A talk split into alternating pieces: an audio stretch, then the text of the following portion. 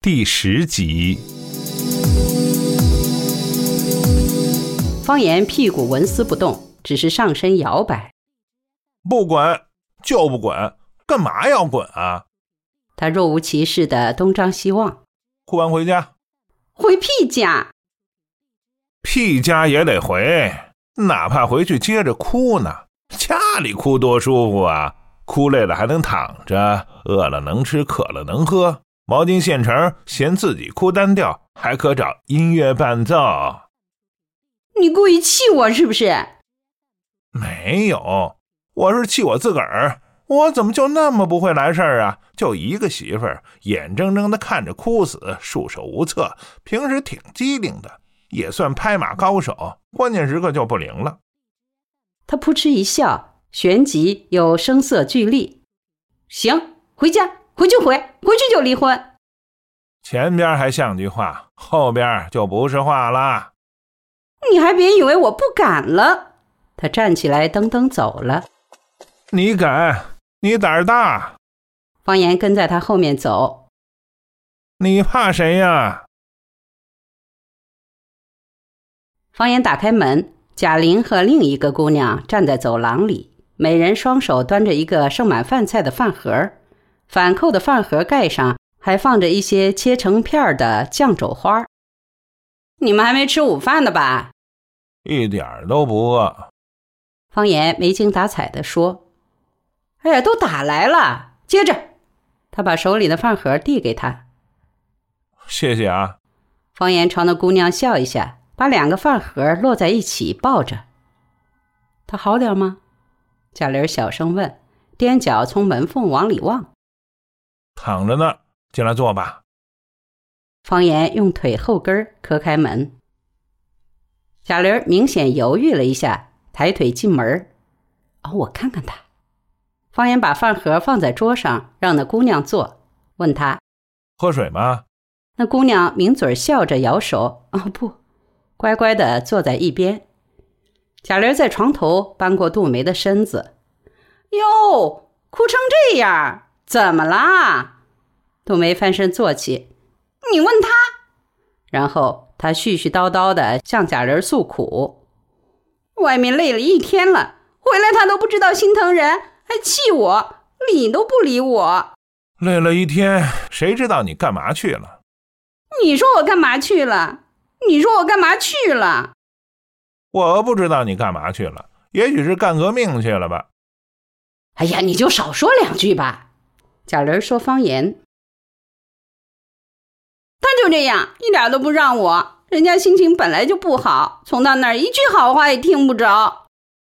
我为什么要让你？谁让我呀？你是男的，贾玲说，哦，男的就该让女的，宪法上有这一条嘛。他还比你小几岁呢。小不懂事儿，更应该听大人的。贾玲笑着对那姑娘说：“这人是有点无理哈。”那姑娘眨眨眼，点头笑说：“没错。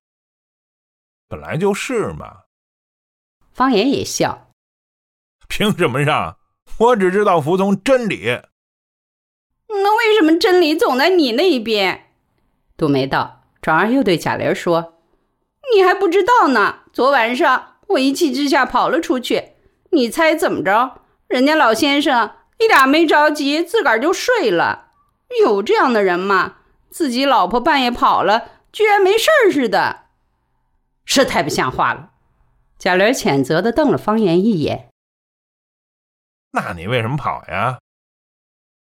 你甭管我为什么跑，就冲你对我这态度，我还得跑。哎，是你不对啊！贾玲批评方言，你得检讨。我找了，没找着。哎，我说你这人怎么跟女的似的啊？他说一句你就非得跟一句啊？什么大不了的原则问题啊？认个错又不会杀你头，跟自个儿老婆逞那份强干嘛？啊贾玲板着脸训方言：“没见过你这样当丈夫的，但也就能跟自个儿老婆厉害，在外边见谁都跟三孙子似的。”杜梅说：“怎么样，能不能认个错啊？不认错，我们可动手了。这屋里我们可有三个人。”贾玲笑着望着方言，眼睛里却流露出焦灼和敦促。要不我们走吧？那姑娘坐不住了，笑对贾玲说：“她当着我们不好意思。”那好，我们走，不逼你，有个认错的态度就行。贾玲下地往外走，走到方言身边，用右肘使劲顶了一下她的后腰，使她一个趔趄扑到床边，和杜梅近在咫尺。他和那姑娘大笑着离去。瞧你，非得把这事儿弄得满城风雨，全院都知道。你呢，非得别人下令才认错。我说什么跪着求你都白搭。你脾气也忒大了，一点儿小事儿就能闹成这样，哭出的眼泪够洗一次澡的吧？那你要早对我好点呢。一开始我也没哭啊，不过是耍点小性子。你就应该哄哄我，那我就早好了。人家闹不也就是希望你哄哄我，温柔点儿？光够温柔的了，一直在哄你。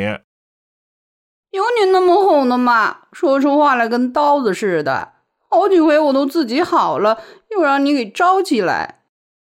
那你也不该跑呀，那不是自绝于人民吗？谁让你不理我的？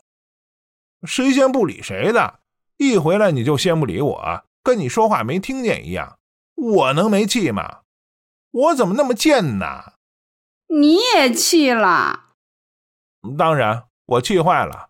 特别是你这么撒腿一跑，这是他妈电影里的路子，怎么发生在我头上了？你怎么那么傻呀？吵架归吵架，跑什么？不知道城里的坏人天一黑就都出来了吗？专门收容你这种离家出走的妇女，真出了事儿，你找谁哭去？啊我没跑远，本来想去我姨妈家的，走了一段路，心里害怕又回来了，加了衣服，一直在小花园坐到天亮。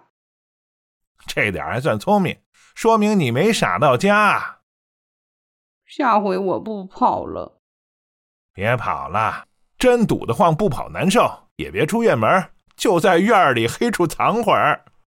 以后咱们别老闹了，好好过日子。我根本就不想闹，每回不都是你挑的头？哪次我不是忍气吞声、委曲求全？说到最后又是我错了，我就没对过一回。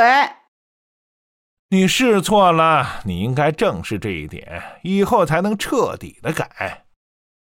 我老这么闹，你不烦我吧？不，吵的时候有点烦，但吵完就完了，不是真烦。那你还爱我吗？当然，不至于那么严重。以后我不犯了。我喜欢你这种痛改前非的态度。说是不再犯了，但好了没两天又犯了。这次是为什么吵起来的？方言也忘了。不是为一道菜的咸淡，就是为了一根烟。他发现他这人像孩子一样情绪不稳。事后，他也严正地向啊他指出，你这人一点控制能力都没有。他也承认。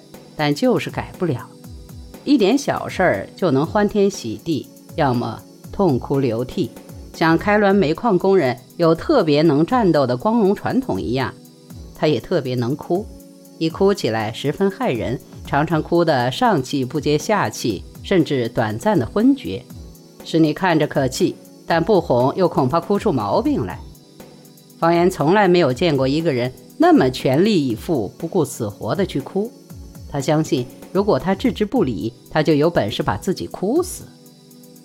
在一个正在痛哭的人面前，你是无法申辩的，只有像个坏蛋一样忏悔。杜梅使他掌握的词汇量急增，很多诸如“认贼作父”“不良不友”等成语，他都是那时学会准确运用的，并对“闻风丧胆”“不打自招”之类的成语有了切身的体会。他在那天说过的肉麻话，比历史上任何一个最著名的佞臣一生说的都多，妓女听见都要脸红。他吃惊地发现，一旦需要，他斜肩谄笑的本领不比任何人差。